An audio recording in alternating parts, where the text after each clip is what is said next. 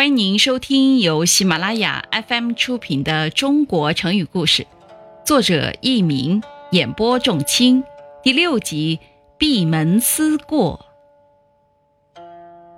韩延寿是西汉时期一个著名的官吏，他做官崇尚礼仪，以教化感人向善，以礼让解纷西讼。因为在淮阳太守任上政绩显著。朝廷让他到更难治理的颍川任太守。有一次，他出去巡行，经过高陵县，看见兄弟二人为了争夺田产而大打出手。韩延寿见此情景，十分沮丧。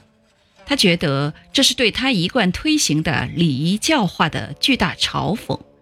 他于是说：“我有幸成为这里的长官。”却没有给老百姓做出表率，百姓没有蒙受教化的熏陶，以致兄弟失和、骨肉争讼，这个责任全都是因为我无德无能造成的。我必须引咎辞职，关起门好好反省自己的过失，听候朝廷处分。说完之后，就回到住处，不再出门，终日反省自己的不足。听众朋友们，您正在收听的是由喜马拉雅 FM 出品的《中国成语故事》。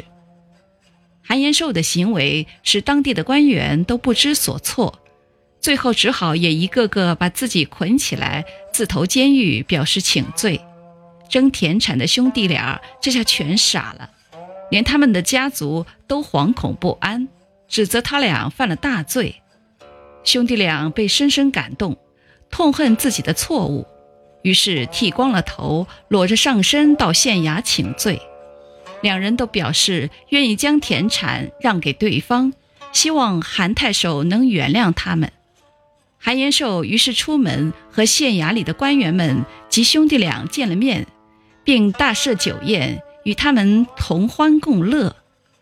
后来，人们就用“闭门思过”来比喻有了过失和错误之后，要自我反省和检讨，“过”过失的意思。听众朋友们，本集播讲完毕，感谢您的收听，再会。